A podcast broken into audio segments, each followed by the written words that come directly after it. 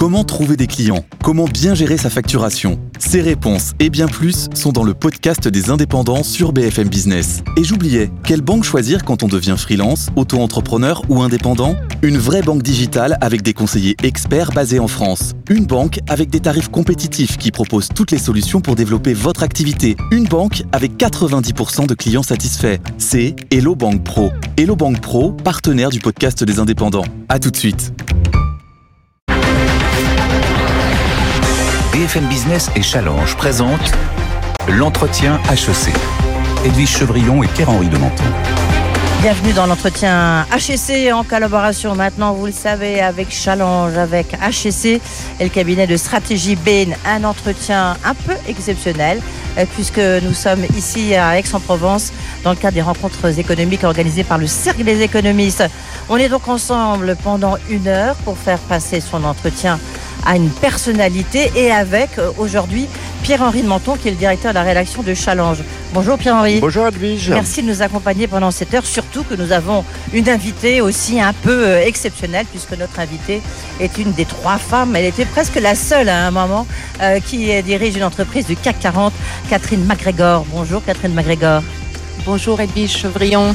Bonjour Catherine McGregor, vous dirigez Engie. Engie, c'est un de nos champions de l'énergie, un champion multinational. Euh, l'énergie, autant dire que vous êtes au cœur de la crise euh, qui sévit depuis l'invasion de l'Ukraine le 24 février. Ça va être passionnant. On va vous bombarder de questions d'actualité. Alors, euh, le quatre parties. Je vous le rappelle. On vous a expliqué le mode d'emploi, mais je le répète. Une partie actualité. Il y a beaucoup d'actualités. Je pense qu'on aurait pu passer l'heure du reste sur cette partie. Une question business plus centrée sur l'actualité euh, d'Engie cette fois-ci.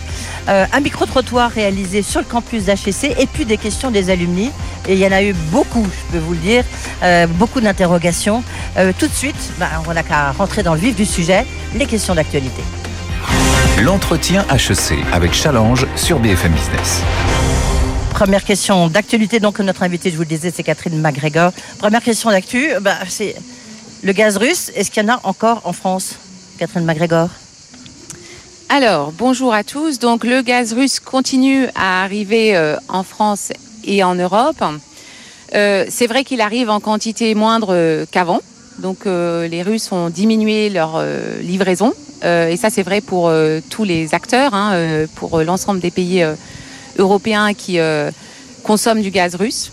en revanche, bien sûr, ce qui est très important, c'est de regarder tous les leviers que nous activons pour euh, contribuer à la sécurité d'approvisionnement gazière euh, pour cet été parce qu'il faut remplir les stocks et puis évidemment pour passer l'hiver. Alors comment on remplace le gaz russe et où en sont les stocks? Alors, euh, les stocks. Donc, en Europe, aujourd'hui, on est à peu près à 60% de remplissage. En France, à peu près à 65%. Donc, les stocks sont plutôt, disons, bien remplis par rapport à la période de l'année. Euh, et nous euh, activons tous les leviers pour euh, parvenir à un quasi-remplissage, disons, à la fin de l'été et au début d'automne. Et pour ça, c'est bien sûr le gaz russe qui reste et qui continue à arriver dans notre pays, mais également, bien sûr, le gaz naturel liquéfié. Et puis les autres contrats, les autres contrats de long terme, nos autres partenaires, que ce soit les Norvégiens, les Algériens, entre autres. Oui, on reviendra sur l'Algérie parce que vous avez signé un partenariat. Euh, on y reviendra tout à l'heure. Euh, euh, question quand même sur les Russes. Qu'est-ce qu'ils, quelles raisons vous ont-ils donné pour ne plus livrer du gaz russe? On a des contrats quand même. Alors, on a des contrats. en fait, ce qui s'est passé, et c'est vrai que c'est c'est une situation qui est différente de la situation passée, puisque les, Russes, enfin notre fournisseur, a finalement euh, livrer moins que ce qu'ils auraient dû nous livrer. Et ça, c'est vrai que c'est un, événement qui euh, est un petit peu un marqueur dans cette, euh, dans cette situation. Et ils ont utilisé en fait une, raison, hein, qui est une raison technique, un problème avec un compresseur.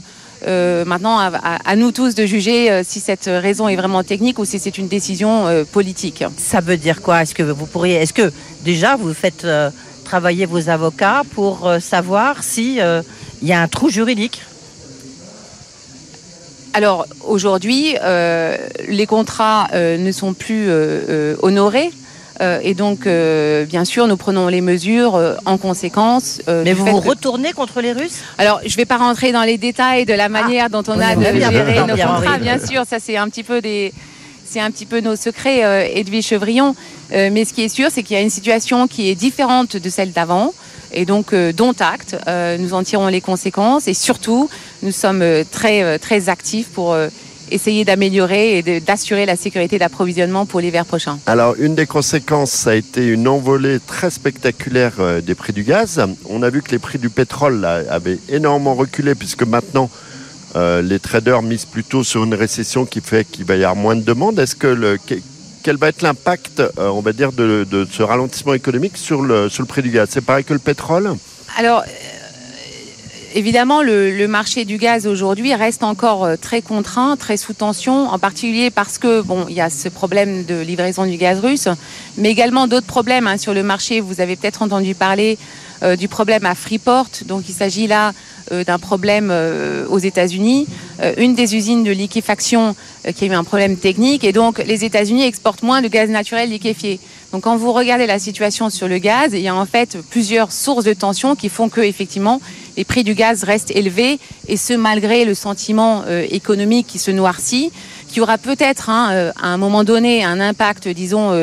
euh, positif sur les prix du marché du gaz, mais pour l'instant, en tout cas aujourd'hui, on ne le voit pas à cause de cette tension qui reste très forte et cette incertitude quant aux quantités de gaz russe qui vont rester, qui vont continuer à venir en Europe. Ça veut dire, Catherine McGregor, que les prix du gaz, vont durablement rester élevés. Franchement, c'est très difficile euh, de prédire les prix du gaz avec certitude parce qu'il va y avoir bien sûr un impact euh, de la demande. Et euh, selon la récession, selon l'impact de la récession sur les activités industrielles, on pourra avoir à un moment donné une réduction de demande. Mais je pense que dans le court terme, euh, le système gazier va rester sous tension et donc. En euh, tout cas, la crise, elle n'est pas finie, euh, elle va durer, même si c'est difficile d'établir le prix du gaz en six mois, on est bien d'accord. Euh, et vous avez pris l'initiative euh, de publier une tribune euh, il y a quelques jours dans le journal dimanche avec deux de vos confrères patrons de, l'énergie, de Total Energy et de DF, euh, sur la sobriété. Alors pourquoi est-ce que vous avez fait ça? Les mauvaises langues disent c'est que vous avez pris les devants pour pas qu'on vous taxe vos super profits. Alors, franchement, je pense qu'on s'est retrouvé sur ce sujet de la sécurité d'approvisionnement et, et cette inquiétude que nous partageons sur le système énergétique en Europe et en France. Et donc, en fait, on s'est dit, on a un problème avec le gaz russe, on a un problème sur le GNL aux États-Unis, on a un parc nucléaire qui aujourd'hui euh, n'est pas à 100% de sa capacité. Il y a de la sécheresse en France qui affecte la production hydraulique. Donc on voit bien que finalement notre système énergétique, il n'a plus beaucoup de marge de manœuvre. Et il faut que les Français prennent conscience qu'on n'a pas beaucoup de marge de manœuvre. On n'est pas dans une situation de crise absolue, mais que cette marge de manœuvre, on en a moins qu'avant. Et donc euh, on peut commencer dès aujourd'hui à réduire notre consommation d'énergie, d'où le concept de sobriété énergétique. Parce que tout ce qu'on ne consomme pas aujourd'hui, c'est certes de l'électricité qui ne se stocke pas beaucoup, mais c'est aussi moins de gaz qui est tiré, sous-tiré et qui est utilisé, et donc nous prépare mieux pour l'hiver prochain. Il y en a d'autres qui ont dit, on va faire un peu les mauvaises langues, hein, Catherine McGregor, on est là aussi un peu euh, pour ça. Il y en a certains qui ont dit, mais est-ce que c'est vraiment leur rôle de, de faire ça, de dire ça? Est-ce que ça serait pas au pouvoir public? Oui. C'est un peu bizarre de voir des producteurs dire euh, consommer moins. Alors, moi, je pense qu'on a un rôle à jouer, absolument, parce qu'on a une vue sur ce système énergétique très particulière, c'est nos métiers. Je pense qu'on a une vue et une voix porter, et on l'a fait, et je suis assez fière, en fait, de, de, de, du- de cette tribune et de ce message. Et alors, donc le message, c'est on n'est on n'est pas sûr de passer l'hiver, en fait, si on, ne- si on ne change pas nos habitudes de consommation. Le message, c'est qu'il faut qu'on ait de la marge de manœuvre, que, a priori, Mais on c'est a quoi un- la marge de manœuvre La pardon marge de manœuvre, ça veut dire que notre système ait de la résilience si on devait avoir plus de problèmes techniques qu'on a déjà aujourd'hui. C'est ça la marge de manœuvre. Parce que comme vous savez, le système énergétique dépend d'un nombre important de paramètres. Imaginez un autre problème tel que celui qu'on a connu à Freeport. Le système gazier serait encore plus euh, sous tension. Imaginez que la Chine se réveille, que la, la situation économique en Chine reparte. Tout à coup, vous avez beaucoup plus de gaz naturel liquéfié qui repart vers la Chine donc moins de gaz pour nous, et donc une situation encore plus tendue. C'est ça qu'on veut dire par marge de manœuvre. Ouais. Donc on achète des pulls quand même pour l'hiver prochain. Moi, moi, ça serait quand même un conseil, c'est de se préparer et de faire preuve de sobriété énergétique. Et alors, la sobriété énergétique, c'est ça va jusqu'où? Parce que à la limite, ça peut aller aussi jusqu'à chez Engie où on vous dit, ben voilà, euh, il y a des moments où vous allez couper l'électricité, quoi. Où, euh, vous allez euh, organiser votre travail différemment. Enfin, en tous les cas, ça fait partie des différentes mesures euh, qui sont sur la table vis-à-vis des, des- des entreprises. Alors aujourd'hui, on est vraiment dans une logique de sobriété énergétique. Donc ce sont des mesures euh, de bon sens, en fait. Un petit peu, j'allais dire, de bon père ou de bonne mère de famille. On n'est pas dans une situation extrême. On parle de baisser un petit peu euh, la climatisation, par exemple, dans nos bureaux. Et ça, c'est un, un Il devoir faudrait qu'on baisse de d'exemplarité. 10%, je crois, non? Pardon? Il faudrait qu'on baisse la consommation de 10% selon l'Agence internationale de l'énergie. Oui, alors il y a Alors plein de scénarios, 2%, il y a pas. plein de scénarios différents, mais nous l'idée c'est de dire chaque geste compte. En fait, on est vraiment dans des mesures de bon sens aujourd'hui, et que si chaque Français réfléchit à sa manière de consommer et fait un petit geste, on pense qu'il pourrait avoir un impact très significatif. C'est vraiment le sens de la tribune. Une petite question d'actualité aussi, c'est arrivé euh, après. Donc Elisabeth Borne a annoncé la nationalisation d'EDF, grand partenaire, grand, grand concurrent. Euh, dans le même temps, Bruxelles a donné son feu vert pour que les pouvoirs publics allemandes soutiennent euh, vos concurrents allemands. Euh, Est-ce que c'est inéductable le fait que les États reprennent en main le secteur de l'énergie? Alors, clairement, hein, les enjeux énergétiques sont devenus extrêmement stratégiques et, et, on voit ça partout en Europe. Je pense que la situation euh, d'EDF est, un petit peu différente. De toute manière, l'État était déjà euh, actionnaire à hauteur de près de 84%. hein, donc, euh, on est plutôt dans, je pense, dans, la continuité d'une situation préexistante ici. Ce qui est sûr, c'est que l'énergie est un sujet éminemment stratégique et que les États vont travailler en, collaboration proche, hein, en grande proximité avec les acteurs, parce que à cause de la situation qu'on connaît. L'État pourrait se renforcer au capital d'Engie? Ou ça n'aurait aucun Alors sens ça, il faut vraiment leur demander. Euh, Aujourd'hui, je crois que c'est pas c'est pas sur la table, mais il faudra leur demander. C'est pas, sur, pas sur la table. En posant la question à Bruno Le Maire, qui vient aussi à ces rencontres économiques. On poursuit cet entretien HSC Catherine McGregor avec le brief de Ben et ensuite ce sont les questions business. L'entretien HEC avec Challenge sur BFM Business.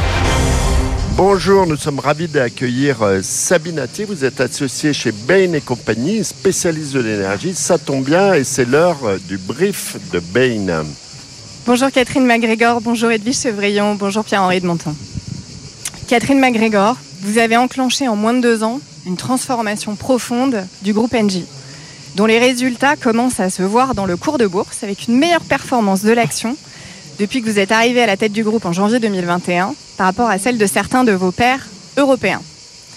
Dans le contexte de la transition énergétique actuelle, je vois quatre défis pour le groupe. Premier défi, celui d'accélérer sur les renouvelables pour décarboner le mix énergétique et réduire notre dépendance au gaz russe. Vous avez affiché un objectif clair, celui d'augmenter l'installation des capacités de renouvelables de 4 gigawatts à 6 gigawatts par an d'ici à 2030. Cette trajectoire, bien qu'ambitieuse, reste inférieure à celle de certains de vos concurrents comme Total Energy ou comme Enel. Ce qui pose du coup la question de la capacité du groupe Engie à conserver son avance dans la course renouvelable qui se fait de plus en plus sur un terrain mondial. Deuxième défi, celui de maintenir des capacités de production au gaz et d'assurer une transition énergétique abordable pour tous. Qui implique de sécuriser l'approvisionnement, de développer les capacités de stockage pour être justement en capacité de recevoir euh, du GNL, euh, soit des États-Unis, soit du sud de la Méditerranée, de réduire les émissions carbone des centrales à gaz, notamment dans le cadre de l'entrée en vigueur de la taxonomie verte européenne, et enfin de moderniser les réseaux gaziers pour permettre l'injection de l'hydrogène et du biogaz. Troisième défi, accompagner les clients dans leur décarbonation et l'amélioration de leur performance euh, énergétique et de leur efficacité énergétique. Là encore, vous avez défini une ambition claire, celle d'éviter l'émission de 45 millions de tonnes de CO2 par an à horizon 2030 pour vos clients. Une fois la cession des coins réalisée, vous aurez refocalisé les activités solutions sur les infrastructures énergétiques distribuées. Euh, par exemple, les réseaux de chaleur qui nécessitent un ancrage territorial fort. Assurer cette trajectoire de décarbonation nécessitera d'enclencher une démarche de verdissement des actifs que vous avez sous gestion. Quatrième défi, celui de poursuivre la simplification du groupe et de délivrer le plan de performance annoncé de 1,2 milliard d'euros de gains bruts. Avec trois leviers, finaliser le plan de cession qui est déjà bien enclenché, refocaliser l'empreinte géographique du groupe sur les pays prioritaires sélectionnés et enfin revoir et digitaliser les modes de fonctionnement de l'entreprise, à commencer par ceux du siège. Face à ces multiples enjeux, au final, je n'ai qu'une question pour vous. Comment assurer le financement et la réalisation de ce plan de transformation et d'embarquer l'ensemble des équipes derrière ce plan? En d'autres termes, et un peu comme on dit dans notre jargon, comment être un bon parent pour des activités aussi différentes et réussir sur tous les fronts? Et vous avez deux minutes pour répondre. Ça vous va, Catherine MacGregor? Merci, euh, Sabine Attier. Merci, euh, merci pour le, résumé euh, des défis que vous avez, euh, que vous avez bien résumé. Mais peut-être que moi, je, retournerai vos questions en disant en fait, nous avons devant nous de formidables opportunités. Nous avons aujourd'hui cette transition énergétique qui est une réponse à la crise climatique. Aujourd'hui, une réponse aux besoins de plus de souveraineté en Europe et qu'il faut accélérer. Et la transition énergétique, c'est quoi? C'est plus de renouvelables, donc renouvelables électriques, éoliens, solaires. Vous avez souligné nos ambitions, les trois, les quatre, maintenant les six. Une ambition que nous avons voulu à la fois forte, mais aussi crédible. Crédible parce que soutenue par un portefeuille de projets que nous savons, que nous connaissons, sur lesquels nous pouvons compter. Et nous avons vraiment mis l'accent sur le fait que nous allons faire ce que nous disons. On est très attendu, GNJ, sur notre capacité à faire. Et donc cette ambition, elle nous va bien. Aujourd'hui, on est euh, le premier euh, opérateur éolien et solaire en France. On est à 34 gigawatts en capacité globale euh, de renouvelables. On va aller vers 50 en 2025 et puis 80 en 2030. Et on se dit déjà, faisons ça et ensuite, on verra bien. Mais c'est déjà une très belle ambition. Après, sur le gaz. Gaz, renouvelable. Vous avez cité quelques défis. N'oubliez pas bien sûr le biométhane et tous les gaz renouvelables euh, qui sont évidemment le terrain de jeu pour Engie, hein, puisque nous avons cette historique gazière sur lequel nous allons euh, nous reposer. Vous avez parlé de la décarbonation. Il n'y a pas un client aujourd'hui que je rencontre qui me demande de l'aider sur son on chemin, revenir, oui, sur sa transition euh, de décarbonation. Et enfin, le plan de simplification performance. On est sur un, une transformation culturelle chez Engie, euh, bien amorcée, pas complétée, pas finie encore. Mais je suis très fière de ce que nous avons accompli jusqu'à présent. Merci beaucoup, euh, Sabine Attier de Bain. Merci de ces questions précises. Euh, il faut délivrer. Bah, c'est ce qu'on va essayer de faire dans cette partie euh, question business. L'entretien HEC avec Challenge sur BFM Business. Et maintenant, c'est l'heure des questions business. Euh, Je vous rappelle, on fait passer son entretien HSC avec Pierre-Henri de Menton à Catherine MacGregor, la directrice générale du groupe NJ. Catherine MacGregor, bah, j'ai envie de dire Sabine Attier de Bain, elle a déjà posé beaucoup de questions. Je vais peut-être rebondir sur un point sur le nucléaire, parce que vous avez dit il faut délivrer, on a un point d'action. Vous, vous aviez dit, je m'en souviens, vous l'avez dit notamment euh, dans mon studio euh, à BFM Business, le grand journal de l'écho, vous avez dit on sort du nucléaire en Belgique et on n'y revient pas. Je vous avais dit, mais si le gouvernement belge veut, non, on n'y revient pas. Bah, vous allez quand même y revenir, non? Alors aujourd'hui, la loi belge stipule encore euh, que toute opération nucléaire cessera en 2025. Euh, ce qui est vrai, c'est que euh, la guerre en Ukraine change la donne pour beaucoup d'États hein, en Europe qui se reposent la question de leur mix énergétique. Et donc le gouvernement belge euh, nous a demandé de reconsidérer la possibilité d'étendre de 10 ans la vie de deux des sept réacteurs que nous nous apprêtons à fermer d'ici 2025. Donc Oui. une décision euh, bien sûr euh, tardive qui ne pourra pas répondre hein, à la sécurité d'approvisionnement en Belgique en 2025 puisque on avait toujours dit qu'il faudrait à peu près 5 ans pour faire un tel projet. Et donc on a entamé les discussions avec Quoi, le C'est un milliard d'euros qui est sur la table, c'est ça? On a, on- franchement, on n'a pas du tout. Ah, c'est le chiffre qui circule. Vous Enfin, êtes on un peu, euh, un on- peu on- embrouillé avec le gouvernement belge. Il a voulu demander quand On- même beaucoup d'argent pour relancer ça. Ils sont pas tout à fait d'accord. Alors, Euh, c'est vraiment la question. D'abord, la discussion avec le gouvernement belge est très constructive. Très constructive. Et elle porte, bien sûr, sur des aspects économiques, mais surtout sur des aspects euh, de risque. C'est vraiment les risques associés à une telle prolongation, décision tardive, dépendance avec la réglementation, il nous faut un changement de loi. Donc il y a vraiment un cadre régulatoire et législatif qui doit être mis en place pour nous permettre d'envisager une telle extension.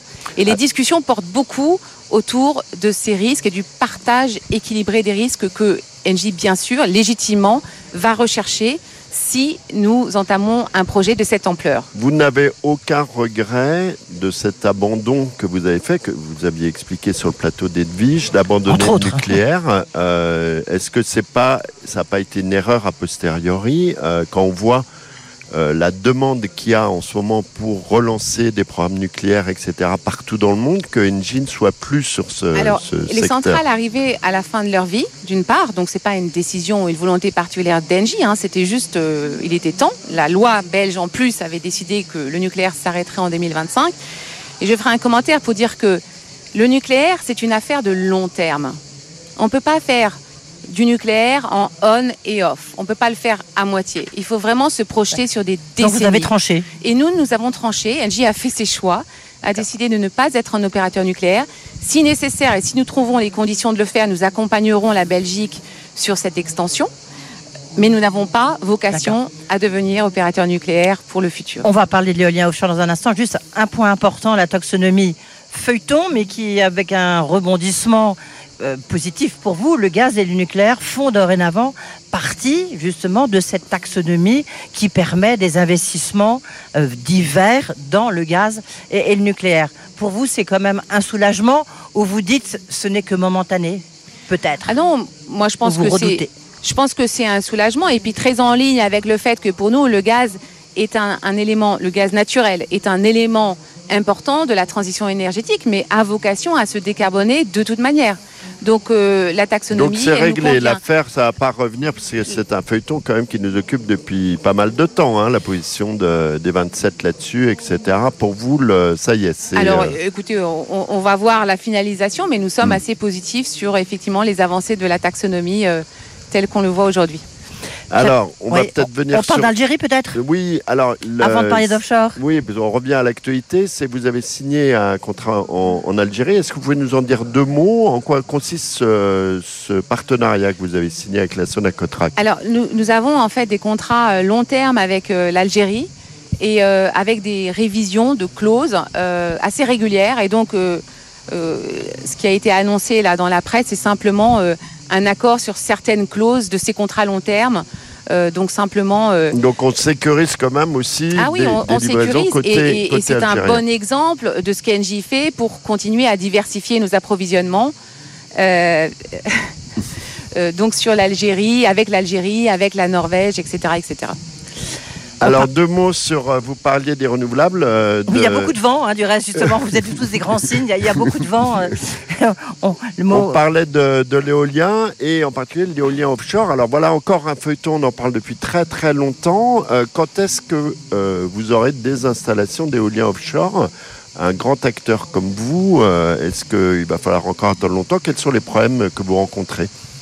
Alors, euh, nous, aujourd'hui, nous sommes euh, très présents dans l'éolien offshore. Et bien sûr, là, je ne parle pas simplement de la France. hein, on a une Moi, présence. je vous euh, parlais que de la France. ah, oui. vous voulez pas Oui, mais on a le droit de parler d'autres choses que la France, hein, je pense, Non, je On les attend toujours en France. hein. Bien sûr, il y en a, il y en a Oui. un peu partout. Donc simplement pour vous indiquer que euh, on conduit nos projets d'éolien offshore avec euh, notre partenaire EDPR avec une JV qu'on appelle Ocean Wind et nous avons c'est vrai deux projets hein, qui sont en cours de développement.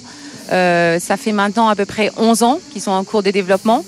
Euh, nous espérons euh, qu'ils aboutissent euh, disons dans allez euh, 2024 à l'horizon 2024-2025. Euh, c'est trop long, on le regrette. Et j'espère que le programme de Repower EU, quand il sera décliné en politique nationale, permettra effectivement une accélération tangible du développement des projets renouvelables, y compris pour l'éolien offshore. Est-ce que vous êtes d'accord que les, les conditions de construction en France euh, de parcs éoliens offshore, voire aussi terrestres, sont beaucoup trop compliquées, beaucoup trop longues? C'est pas moi qui le dis, c'est le président de la République. Mais a- a- absolument. Et, et- et en revanche, un je, je dirais quand même que les discussions avec le gouvernement ont été euh, assez constructives puisque nous avons soumis des idées, des suggestions pour essayer d'améliorer le processus, pour être plus compétitif parce que finalement nous sommes en compétition aussi sur les sujets énergétiques avec Vous avez d'autres. combien de dossiers ouverts actuellement? Alors aujourd'hui, on en a vraiment deux qui sont en cours Ouais. de développement. Et Sur puis nous attendons bien sûr euh, les nouvelles, nouveaux appels d'offres. Euh, Nous sommes également impliqués sur euh, l'éolien flottant, qui est aussi prometteur, qui permettrait également d'aller plus loin, même si euh, la technologie est bien sûr euh, moins, moins mûre. Et donc nous démarrons hein, la construction d'un petit euh, chantier euh, dans le golfe du Lion, hein, d'éolien euh, flottant. Euh, et on espère bien sûr qu'il sera suivi de, de projets plus significatifs en taille. Alors, euh, parlons de nouvelles technologies. Il y a d'autres alternatives. Euh, On parle beaucoup, beaucoup de l'hydrogène, du biogaz. Où est-ce qu'on en est là-dessus? Quelle est votre stratégie? Est-ce que vous y croyez à ces alternatives? Là, on se met sur le moyen long terme. Alors, le biométhane, c'est aujourd'hui. Euh, c'est vraiment une technologie maintenant qui est mûre. Donc, il s'agit maintenant euh, d'accélérer les procédures, les appels d'offres aux projets. Mais on a vraiment en France euh, une capacité de production de biométhane qui est significative. On pense euh, qu'on pourra atteindre un mix euh, à peu près à 10% de biométhane dans un horizon relativement court, avec des bons projets qui permettent de s'inscrire dans une économie, en plus une économie circulaire, donc quelque chose de très vertueux.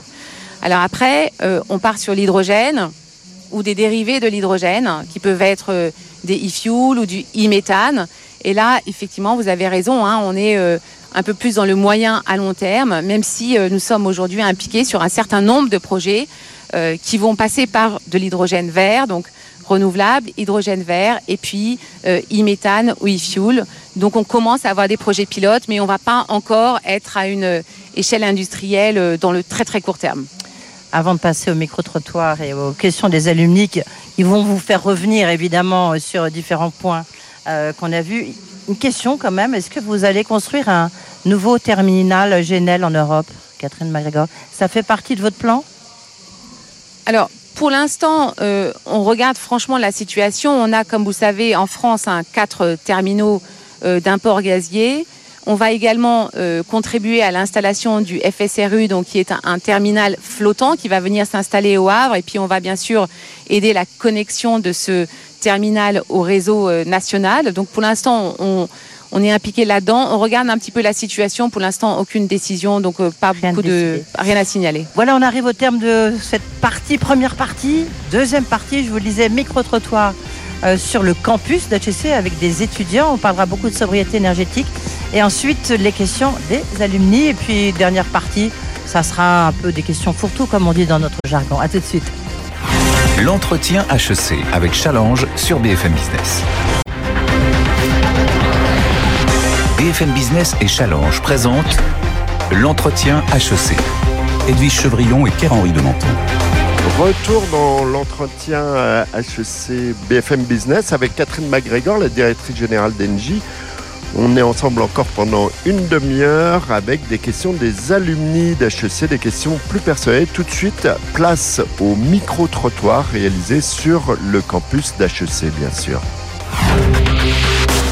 Qu'est-ce que vous faites chez vous pour réduire votre consommation d'énergie En restant en dehors de chez moi, je n'aime pas la lumière artificielle, donc généralement, je l'éteins. Techniquement, j'aide la planète, je sauve le monde.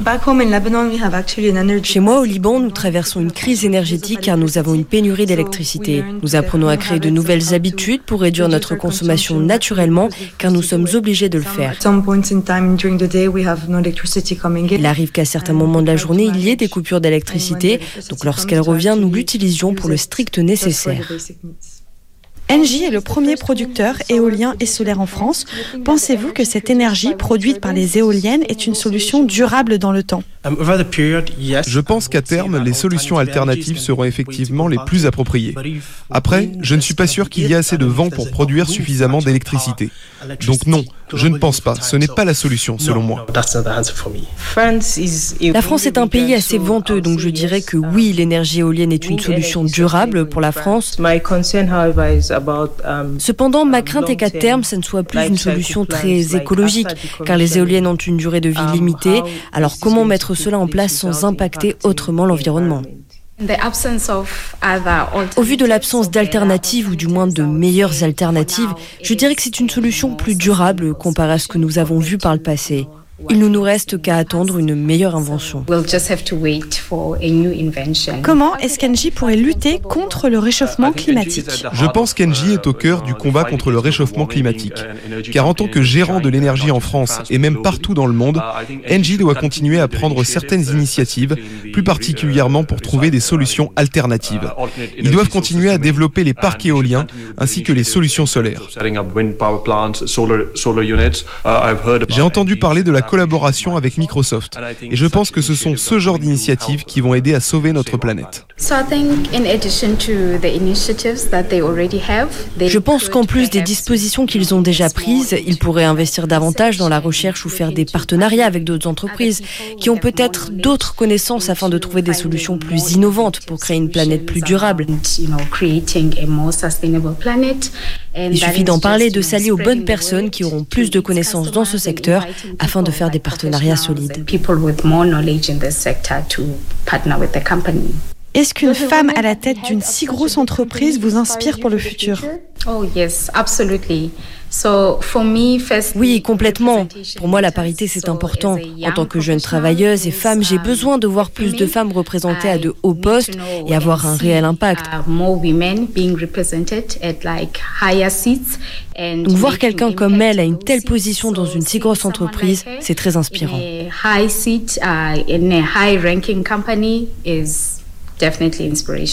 Uh, oui, je pense que c'est une bonne manière de se rendre plus inclusif.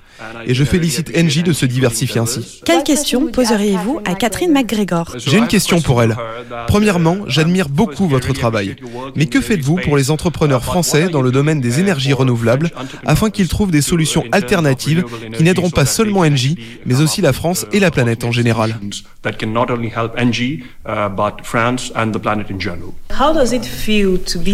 Comment gérez-vous le fait d'être la seule femme membre d'une entreprise du CAC 40 Merci beaucoup. Catherine, ceci est une invitation officielle pour venir nous rendre visite à HEC Paris. Voilà, ça y est, vous avez reçu une invitation. Ce qui est intéressant, c'est qu'ils sont tous anglophones. À mon avis, les Français sont déjà partis en vacances, hein, les étudiants euh, français. Plus sérieusement, euh, innovation, sobriété énergétique, ils n'ont pas forcément la solution hein, encore. Non? C'est peut-être ça qu'il faut leur dire, trouver la solution de demain. Absolument. Hein. Moi, je, je suis absolument convaincue qu'on ne va pas y arriver sans les meilleurs talents euh, scientifiques, euh, économistes, euh, commerciaux. On va vraiment avoir besoin de tous les talents, de l'énergie des jeunes. donc oui, absolument. On ne va pas y arriver tout seul. Vous, avez un problème de, recrutement et de, de talent? Alors, en général, euh, je dois dire que Engie arrive à recruter euh, beaucoup, beaucoup de talents de qualité. Euh, il y a des, certains métiers, en particulier les métiers techniques, où on est un petit peu en pénurie, mais je pense que c'est vraiment, on n'est pas les seuls. En particulier les métiers très techniques, les techniciens. Et alors en plus, vous cherchez des femmes, euh, là c'est vraiment difficile dans ces métiers-là. Là, il y en avait, il faut aller sur le campus et puis voilà, vous avez qu'à accepter leur invitation. Euh, Catherine McGregor, c'était des propos à micro-trottoir euh, recueillis par Sixtine Demier et Clémentine Impérial-Legrand. On poursuit maintenant les questions des alumni. L'entretien HEC avec Challenge sur BFM Business. On aborde la dernière partie de l'entretien HEC. Catherine McGregor, directrice générale d'Engie, ce sont les alumni d'HEC qui vous posent des questions. On a eu beaucoup de questions, il faut reconnaître. La première question, elle est posée par Yasmine Abdoulaziz. Elle travaille chez Air Liquide. Tiens, on va encore parler de sobriété énergétique. On écoute. Bonjour Madame McGregor, je suis Yasmine Abdelaziz, HEC 2015 et collaboratrice du groupe Air Liquide en marketing. Ma question concerne la sobriété énergétique. Vous avez récemment lancé un appel à la réduction immédiate de la consommation énergétique. À court terme, le groupe Engie travaille-t-il activement à un scénario de pénurie? Et si oui, quels sont d'ores et déjà les leviers et les arbitrages qui sont envisagés? Et à plus long terme, euh, dans un contexte de transformation énergétique et de réchauffement climatique, quels sont pour vous les leviers d'efficacité et de sobriété qui sont déjà à pérenniser? Merci beaucoup. Votre réponse, réponse courte, parce que comme il y a beaucoup de questions, mais réponse courte. Oui, alors euh, euh, donc euh, les, leviers de, sobriété que nous engageons, donc vous, la question pardon était sur un scénario de pénurie. Aujourd'hui, bien sûr, hein, c'est pas notre scénario de base. Aujourd'hui, nous pensons que chaque geste compte. Euh, qu'il euh, faut qu'on se donne plus de marge de manœuvre euh, dans nos stockages de gaz, en particulier dans notre système énergétique en, en général, et donc chaque geste compte. Donc on a euh, trois axes d'action. Un, en tant qu'entreprise, bien sûr, on se doit d'être exemplaire. Donc là, on a pris des mesures nous-mêmes dans nos bureaux, par exemple, pour diminuer les températures ou augmenter les températures de climatisation. Ensuite, avec nos clients, où on leur propose des solutions de pilotage avec euh, mon pilotage élègue, mon pilotage gaz, qui leur permettent de piloter beaucoup plus finement leur consommation à la fois sur le gaz et sur l'électricité. Et enfin, un troisième euh, angle, c'est bien sûr avec nos clients, tous nos clients industriels qui aujourd'hui ont besoin euh, d'économiser leur énergie. On travaille avec eux pour trouver, les aider à trouver des solutions, des solutions court terme, mais aussi des solutions pérennes pour consommer moins d'énergie. Merci Catherine McGregor. La deuxième question, c'est Arnaud Léman qui la pose. Il est consultant. Bonjour Madame McGregor. Je m'appelle Arnaud Lemont et je suis consultant en stratégie dans les énergies renouvelables. Je voudrais vous poser une question sur la prise de décision dans le groupe Engie. Comment décidez-vous de fermer un actif ou de le vendre, par exemple aux centrales charbon, et comment décidez-vous d'installer ou non des capacités de production dans ces mêmes pays? Bonne question. Hein Alors, j'ai pas, j'ai pas compris la deuxième partie, donc je vais répondre à la première, euh, en particulier sur cette décision de fermer ou euh, de vendre des actifs, par exemple des actifs au charbon. Alors déjà, premier point, c'est que nous sommes euh, absolument déterminés à vendre, enfin, pardon, nous sommes déterminés à sortir de nos activités liées au charbon à l'horizon 2025 pour l'Europe et 2027 pour le reste du monde. Cette décision, elle a été prise avant la crise et elle est euh, plus vraie que jamais, hein, parce que je pense que c'est important de le préciser parce que certains font des petits pas de côté. on rouvre des centrales de charbon. Exactement, exactement. Donc euh, aujourd'hui, le groupe réaffirme sa volonté de sortir du charbon, ça c'est important. Alors nous, nous préférons bien sûr quand nous pouvons fermer les centrales à charbon pour que vraiment cette production à base de charbon disparaisse du mix énergétique mondial. Parfois, nous n'en avons pas la possibilité. Et à ce moment-là, on regarde soit euh, de la conversion, euh, conversion à d'autres sources d'énergie, soit, bien sûr, un programme de cession qui n'est pas idéal en termes de euh, système énergétique, mais qui nous permet, nous, de nous concentrer sur la transition énergétique, sur des énergies bas carbone, et, donc nous permet d'être un acteur programme de cession Qui est de combien aujourd'hui? Programme de cession qui est de combien? Alors, le programme de. Alors, en charbon, on est en dessous de 3 gigawatts. Euh, non, non, mais on est à 3%. J'ai passé 1 milliard, 2 milliards, 3 milliards, combien Alors, le programme de cession, euh, nous l'avions annoncé originellement entre 9 et 11 milliards d'euros sur 3 ans. D'accord. Et il vous en reste combien encore? On a bien avancé. Ça veut dire on a bien, on a bien avancé. Bon, d'accord, on n'en saura pas plus. Question de Nicole Lippard.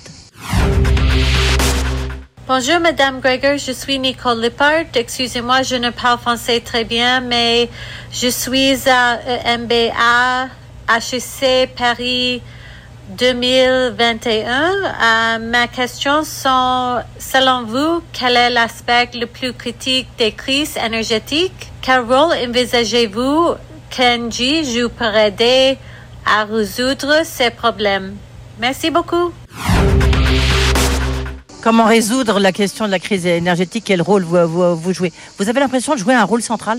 Alors, nous sommes convaincus que nous jouons un rôle bien sûr central. Euh, nous, notre réponse en fait à la crise énergétique mondiale, c'est euh, accélérer, accélérer les investissements dans les renouvelables, électriques et gaz, et contribuer ainsi à trouver un système énergétique qui soit bien sûr bas carbone et aussi qui nous donne une meilleure indépendance en Europe, dans nos pays, parce que les énergies renouvelables, elles sont produites localement.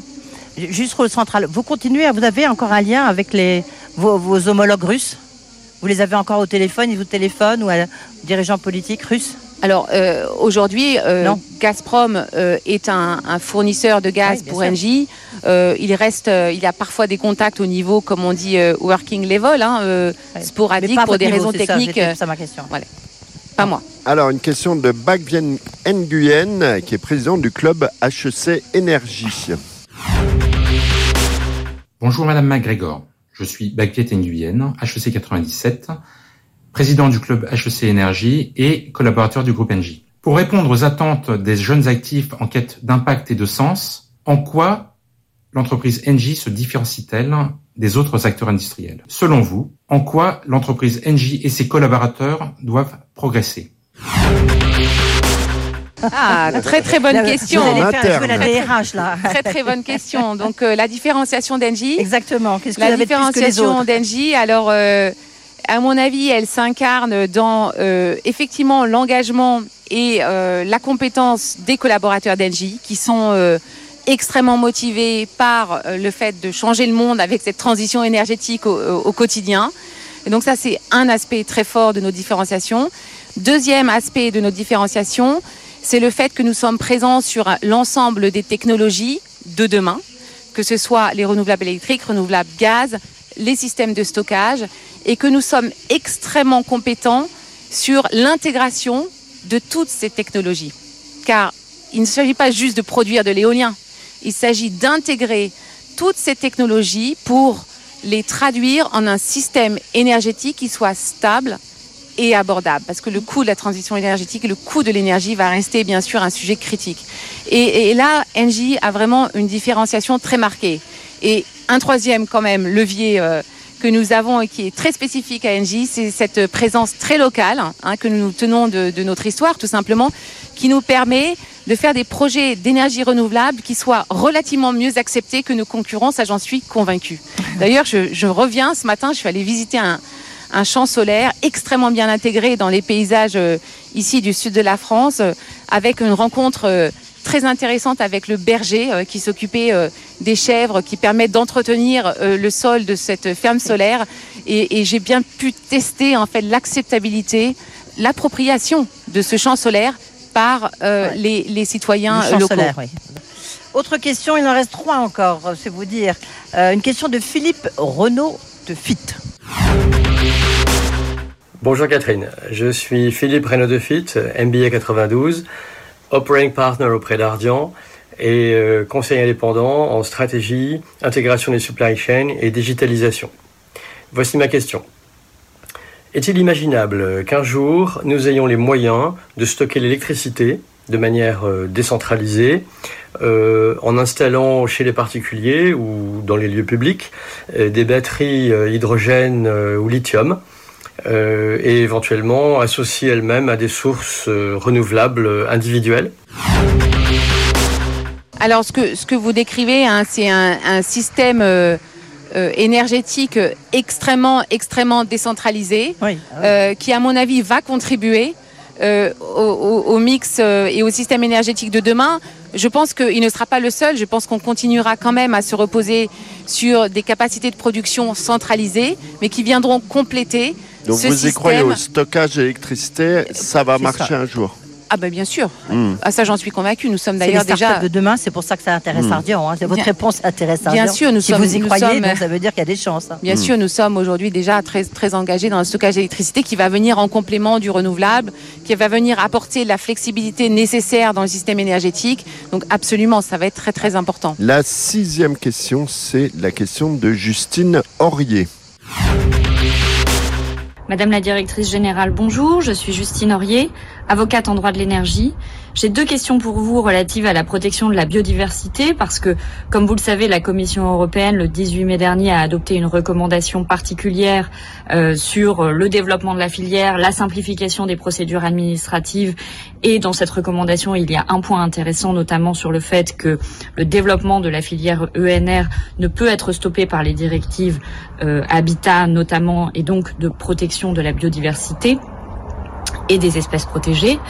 Et donc mes questions sont les suivantes, à savoir, euh, est-ce que vous considérez qu'aujourd'hui les recours des associations environnementales sont une menace pour le développement de la filière du renouvelable? Et par ailleurs, quelles sont les mesures que le groupe NJ a décidé de mettre en œuvre pour protéger la biodiversité dans le cadre du développement de cette filière des énergies renouvelables? Je vous remercie. Oui, alors euh, franchement, excellente question, hein, parce qu'il s'agit euh, absolument pas d'accélérer euh, nos projets euh, aux dépens de la biodiversité. Et au contraire, hein, la biodiversité, on l'intègre complètement dans nos projets. Et autant en amont que possible. Le problème, c'est que quand on s'y prend trop tard, on, arrive et on fait des erreurs. Euh, nous, on est extrêmement, extrêmement euh, attentifs à justement intégrer les aspects euh, biodiversité en amont de nos projets.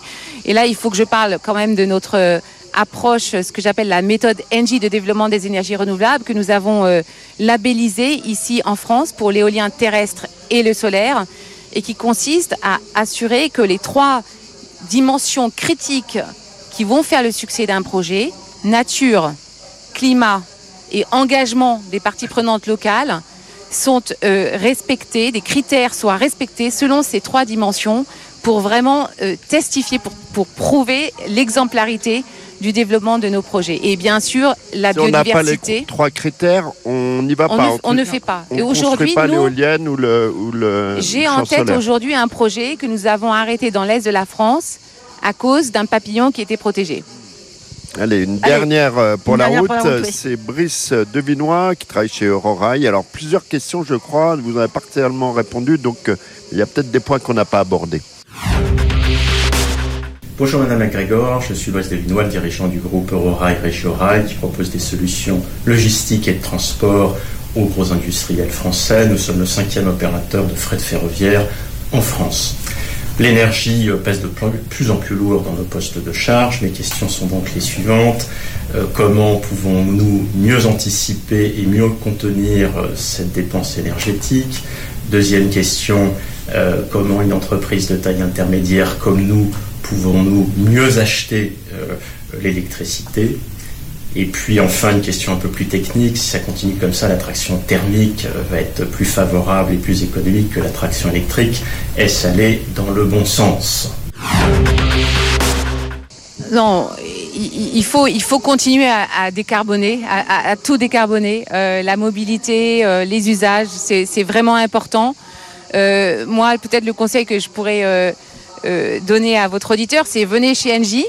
Euh, travaillons ensemble. Je suis sûre qu'on peut trouver des solutions, en particulier pour la fourniture d'énergie, à la fois décarbonée et à prix, euh, sinon modéré, en tout cas un peu plus prévisible, avec des contrats à long terme qu'on arrive à, proposer à nos clients. Euh, et, et vraiment, cette discussion-là, euh, j'allais dire au quotidien avec nos clients industriels. Mais est-ce que vous avez le sentiment, euh, rapidement, après on va passer à la conclusion, Catherine McGregor, mais que les, les entreprises, les chefs d'entreprise, ça, rentre un peu dans leur tête parce que la, transition numérique, digitale, ça a été laborieux, ça l'est encore laborieux, que la transition écologique qui nécessite de gros investissements, est-ce que ça bouge?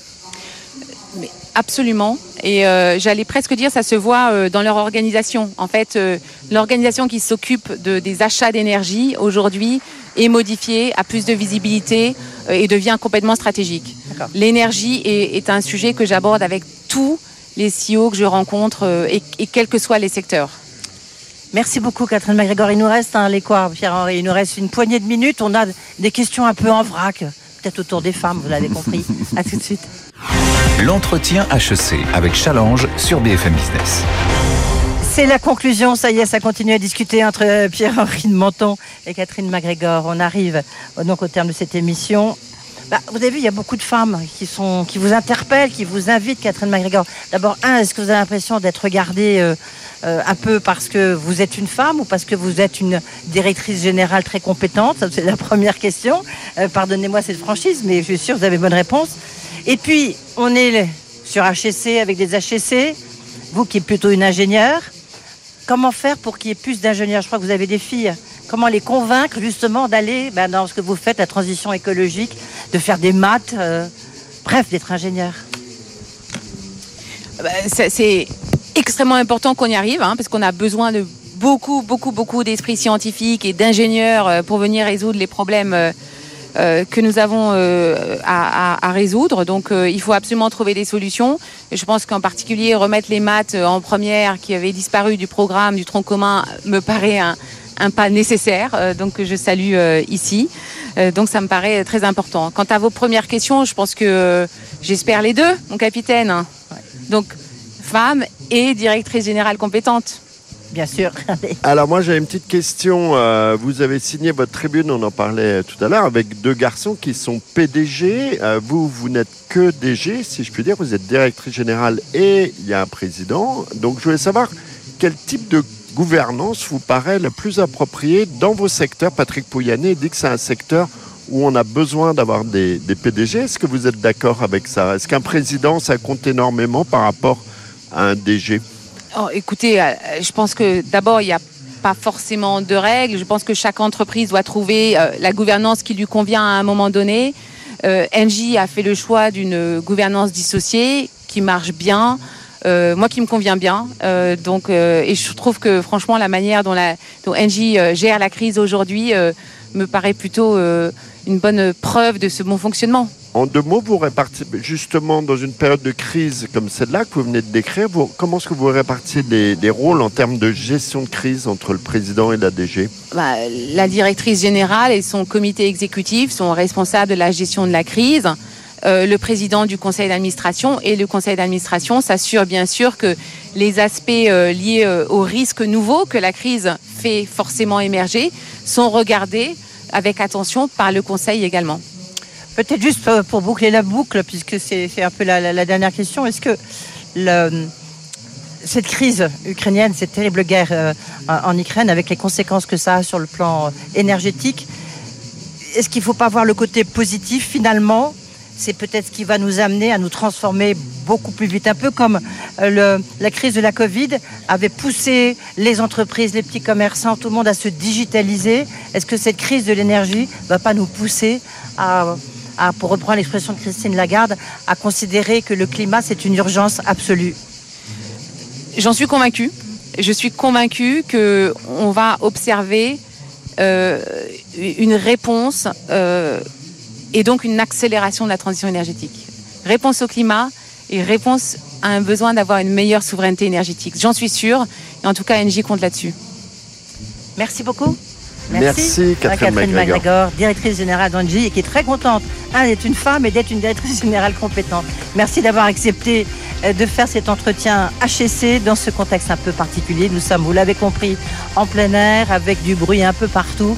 Mais voilà, c'était l'occasion aussi de parler des transformations du monde. L'entretien HEC avec Challenge sur BFM Business.